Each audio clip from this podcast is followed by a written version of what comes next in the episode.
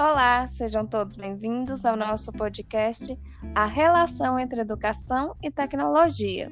Este podcast faz parte da disciplina Tecnologias Educacionais do sétimo período do curso de Pedagogia da Unimontes, ministrada pela professora doutora Fábia Magali. A nossa equipe é composta por Lua Gabriele, Stephanie Cristine, Thaís Cardoso e Vitória Gabriele. Eu sou Lua e hoje vamos conversar sobre a relação educação e tecnologia juntamente com minha colega Vitória.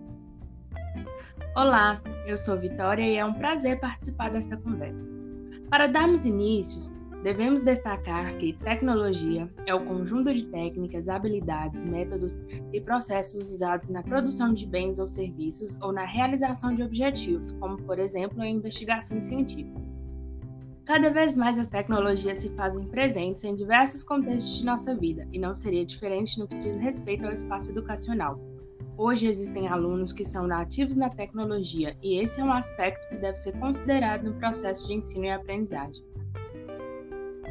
A tecnologia na educação remete ao emprego de recursos tecnológicos como ferramenta para aprimorar o ensino é usar a tecnologia a favor da educação, promovendo mais desenvolvimento socioeducativo e melhor acesso à informação.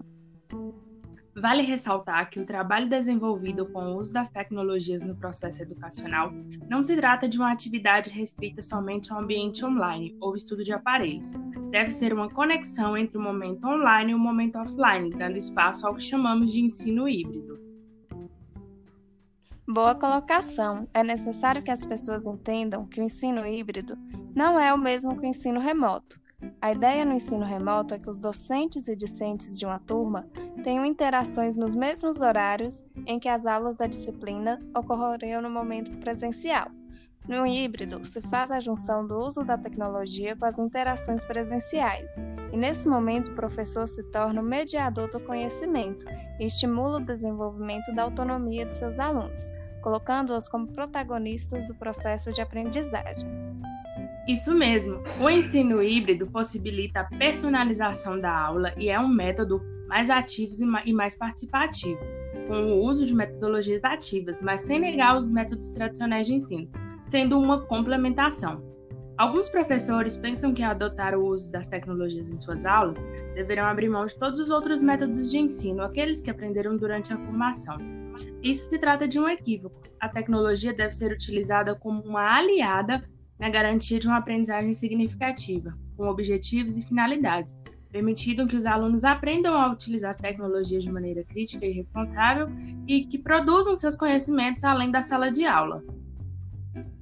Ainda existem muitas dificuldades relacionadas ao estabelecimento do ensino híbrido, e uma dessas dificuldades está associada à formação dos professores, pois as formações, na maioria das vezes, não preparam os professores para utilizarem as tecnologias.